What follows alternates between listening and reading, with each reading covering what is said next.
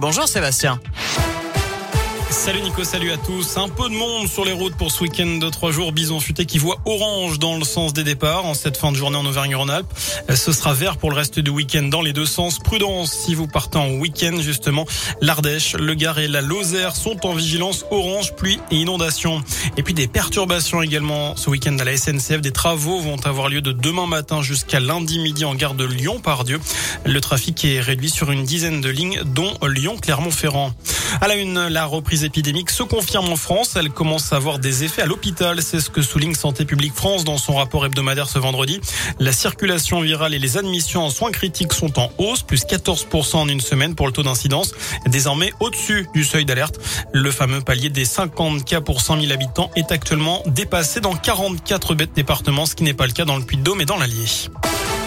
Dans le reste de l'actu, ils avaient violenté un détenu à la prison de Moulins. En 2014, six agents ont été condamnés en appel à huit mois de prison avec sursis et interdiction d'exercer leur métier pendant un an. Des peines plus lourdes qu'en première instance. Hier matin, pour manifester leur soutien à leurs collègues condamnés, plus d'une centaine d'agents à Moulins et une cinquantaine à Rion ont bloqué les entrées et les sorties des centres pénitentiaires des deux villes. Les écoles lyonnaises dans la tourmente, l'ICEP, c'est l'école fondée par Marion Maréchal, la nièce de Marine Le Pen, a publié un communiqué hier soir. Une étudiante dénonce des faits de harcèlement au sein de l'école. L'ICEP affirme avoir tout mis en œuvre pour la protéger. Elle dénonce des propos diffamatoires et envisage de saisir la justice. Et puis à l'école normale supérieure, le ministère de l'enseignement supérieur et de la recherche a diligenté une enquête. Enquête qui a conclu que la présidence de l'ENS n'avait pas suffisamment pris la mesure du problème des violences sexuelles. 27 situations, dont 9 de viols, ont été recensées depuis 2017. La direction a été avertie dans certains cas, mais elle a réagi trop peu et trop lentement, selon le rapport de l'inspection de l'éducation. Un drame en Bourgogne, une fillette de 4 ans qui joue avec une arme chargée à tirer par accident sur son petit frère d'un an et demi hier.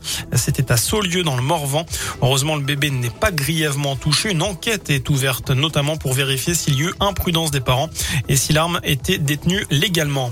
Une rencontre au sommet aujourd'hui à Rome. Emmanuel Macron va s'entretenir avec le président américain Joe Biden avant le sommet du G20. Ce sera la première rencontre des deux hommes depuis la crise dite des sous-marins entre les États-Unis, l'Australie et le Royaume-Uni. On termine ce scoop info avec du sport, du foot, la Ligue 1. Le coup d'envoi de la douzième journée ce soir avec un choc entre le Paris Saint-Germain et Lille, le champion de France en titre. Demain, Saint-Etienne sera à Metz à 17h dans un duel de mal classés. Les Verts sont derniers, les Lorrains avant-derniers. Et ce sera d'ailleurs sans les supporters stéphanois. La préfecture de Moselle les interdit de déplacement demain. En Haut-Tabolo, Lyon 9e recevra Lens 2e à 21h et puis un match de gala dimanche soir chez nous au Montpied à Clermont. Les Auvergnats recevront Marseille à 20h45. Voilà pour l'essentiel de l'actu. Passez un très bon week-end.